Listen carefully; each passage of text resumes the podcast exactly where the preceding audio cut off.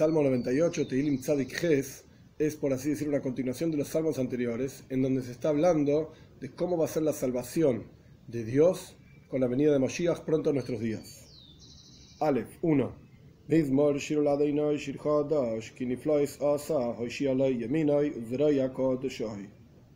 Un cántico, nos dice el autor, canten a Dios una nueva canción, porque maravillas hizo, salvó a Él, o sea, Él mismo se salva, Él no necesita salvación de alguna otra entidad, sino que Él mismo tiene la capacidad de salvar, salvarse a sí mismo, etc., como dicen nuestros sabios, que en todo lugar donde el pueblo judío se fue al exilio, la Shina, la presencia de Dios, también está en el exilio. Porque el concepto del exilio no es solamente estar fuera de una determinada tierra, sino que el concepto, el núcleo, digamos, el concepto del exilio es el ocultamiento de la presencia de Dios. Entonces, cuando el, pueblo judío sale del exilio, Dios también sale del exilio. Dios, se revela en el mundo. Por eso continúa. Es su santo brazo de Dios el que lo salva a él mismo, el que lo saca a él mismo del exilio. Veis, dos. Hoy día. Hizo saber Dios su salvación a través de los profetas en diferentes Sfarim, libros de los profetas, y Shaya principalmente, como su nombre mismo lo indica, salvación, Yeshua. Y Shaya entonces es uno de los profetas de la salvación, y en diferentes otros libros también, él hizo saber su salvación a través de los profetas. Entonces, en la venida de Moshiach, a los ojos de todas las naciones, reveló su rectitud, que él dijo que iba a redimir al pueblo judío, que iba a traer Moshiach, y en la práctica, este cántico está hablando de en la venida de Moshiach propiamente dicho, Gilad se reveló su rectitud, trajo Moshiach. Gimel 3. Y con esto de traer Moshiach, Zohar Hasdei Bemunasai Leveis Israel, Yoretz, Eis Yeshua No dice quién, pero evidentemente es una, obviamente es una continuación del versículo anterior. Dios recordó su bondad y fidelidad a la casa de Israel, que dijo que los iba a redimir, y vieron todos los confines de la tierra la salvación de nuestro Señor.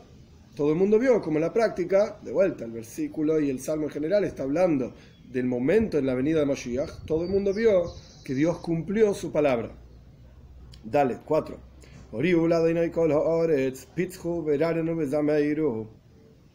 Oriu es la palabra trua, que es elevar con alegría un sonido para Dios, o sea, que cante al fin y al cabo a Dios toda la tierra, incluso en todos los lugares de la tierra. ¿Por qué? Porque con la venida de Moshiach no es una redención particular para un pueblo, el pueblo judío, sino como está escrito en diferentes lugares, Dios va a eliminar el espíritu de impureza de toda la tierra. Quiere decir que la redención con Moshiach es para todos los seres humanos en términos bien sencillos, como dicen los comentaristas de los salmos aquí, no va a haber más guerras entre un pueblo y otro pueblo. Por lo tanto, la, redención y la salvación es para todos los seres humanos, sin excepción. Continúa, Pitzhu, Pitzhu es abrir la boca en cántico, veranenu, con una melodía, bezameiru, una canción con instrumentos, sin instrumentos. La gente va a estar extremadamente alegre por la venida de Mashiach. Hey, 5. Canten a, canten a Dios con un arpa, con un arpa y con la voz de cántico, es decir, instrumento más la voz. Vov 6. Con trompetas y con la voz del shofar, eleven la voz frente al, al rey Dios. Zain 7 que haga ruido, brame el mar y todo lo que lo llena, el mundo y todos los que están asentados sobre él. Es un ejemplo, por supuesto, el mar no va a hacer ruido de alegría, sino que es un ejemplo de la inmensa alegría que va a venir en la venida de Moshiach, que incluso la creación propiamente dicha, como ya explicamos en otro salmo también, la creación propiamente dicha va a cantar a Dios. Ges 8. Yahad que los ríos batan palmas, juntos los montes van a cantar, como dijimos anteriormente. O es un ejemplo de la gran alegría que va a haber, o incluso la, creación misma va a cantarle a Dios. Tes 9. Ishpot Teivel Betzedek Ve'amim Ve'meisharim.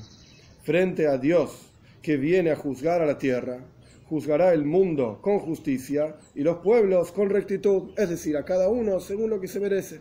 Y el cántico de toda la creación y de todos los seres humanos será por la rectitud de este juicio que Dios viene a hacer a través de la venida de Moshiach. En este salmo, el primer versículo nomás, Shirul Hashem, Shir Hadash, canten a Dios un cántico nuevo. Dicen nuestros sabios, hay una historia en el Tanaj, que cuando el pueblo judío salió a la guerra en la época de Eili, hacia el final de la época de los Shoiftim, de los jueces, y el comienzo, digamos, de la época de los Nevim, los profetas, con Shmuel Anobi, el profeta Shmuel, el pueblo judío salió a la guerra y en la práctica el Aron, el arca, fue capturada por los Plishtim, los filisteos. Pasó un tiempo ahí, de una ciudad a otra ciudad, es una historia larga. El punto es que los Plishtim, los filisteos, mandaron de vuelta el arca hacia Eretz Israel, porque el arca estaba generando muchísimos daños y enfermedades en los filisteos. ¿Cómo lo mandaron? Ataron el arca a unas vacas y mandaron las vacas a caminar solas y las vacas caminaron rectamente, directamente en dirección a Eretz Israel, llegaron y había muchísima alegría entre los judíos cuando vieron que retornó el arca que había sido capturada. La Toira utiliza una expresión interesante, Vaisharna Haparais. La palabra Yashar significa recto. Las vacas caminaron Vaisharna, en forma recta, Yashar, hacia Eretz Israel. Vaisharna, en forma recta, Parais son las vacas. Pero nuestros sabios explican en el Talmud y en el Zoyar, en varios lugares, que aquí no se está hablando solamente de que Yashar caminaron recto las vacas, sino que Vaisharna, de la palabra Shir, cantaron un cántico. Y nuestros sabios en el Talmud discuten cuál era el cántico, hay diferentes opiniones. ¿Qué cantaban estas vacas? Que estaban cantando literalmente. Pero en el Zoyar, en varios lugares aparece que el cántico de las vacas era justamente este versículo. Shirul Hashem, Shir Hadash.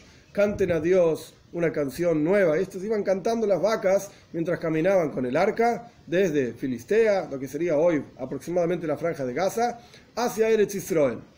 Este era el cántico de ellos. Canten a Dios una canción nueva, porque hizo maravillas. Él mismo se salvó, por así decir, porque fue Dios mismo el que generó montones de enfermedades en los filisteos e hizo, digamos, su propia salvación del arca para retornar a Eretz Israel. Este es el cántico de ellos. Ahora bien, ¿qué podemos aprender del cántico de las vacas? Hay una historia interesante del quinto rebe de Jabal, del rebe Rashab, Sharon Doiber, que un Josid le comentó que escuchó en nombre de Menachem Mendel de Kotsk, a Kotsk Rebbe, que era un rebe también hasídico muy importante, escuchó en nombre de Menachem Mendel de Kotsk que cuando uno canta un nigun, cuando uno canta una melodía hasídica, se eleva por sobre la tierra, tres tfajim, un tefaj es un puño, se eleva por sobre la tierra, está más elevado, más impresionado, etc. Esto es cuando una persona canta un nigun, una, melodía, y así explicó Rabbi Mendel de Kotsk sobre esta historia. Explicó el Rebbe Rashab, siempre y cuando no sea Vaisharna Aparais, siempre y cuando no sea en forma de que la persona canta el nigun, y es como la vaca cantando. ¿Qué quiso decir el Rebe? El Zohar explica que cuando las vacas estaban cantando Shirul Hashem Shir Hadash, canten a Dios una canción nueva, Kinifloisosa, porque hizo maravillas, ¿era la vaca cantando? No, la vaca es una vaca. Y en realidad, por cuanto las vacas estaban cargando el arca, retornándolo desde Filistea hacia Eretz Israel, el arca hizo que las vacas canten también, pero la vaca seguía siendo una vaca. Entonces, ¿qué estaba diciendo el Rebe cuando le dijo al Josit? Es muy bien, es muy bueno cantar un nigun, es muy buenas melodías, elevan en alma, es verdad, pero siempre y cuando no seas una vaca cantando. Es decir, uno tiene que refinarse a sí mismo. Y el hecho de que en un momento determinado el Rebe lo eleve a uno y uno se sienta excitado, uno se sienta afectado para bien con alguna palabra de toire, etc., esto no significa que interiormente hablando la persona se refinó, creció. No es más que una vaca cantando en cuanto, cuenta el Zoya, en cuanto las vacas soltaron el arca, volvieron a gemir como vacas. Seguían siendo vacas. Cuando, cuando cargaban el arca, estaban cantando, pero dejaron de, de cargar el arca, no cantaban más. Quiere decir que cada uno de nosotros tenemos que trabajar el concepto de la redención, de la venida de Moshiach y la revelación de la presencia de Dios, como dice en este salmo. El concepto es que cada uno de nosotros tenemos que trabajar con nosotros mismos para refinarnos interiormente y no ser vacas cantando, sino que nos transformemos realmente como si fuesen malachim, el cántico de los malachim, de los ángeles también, con la venida de Mashiach pronto en nuestros días.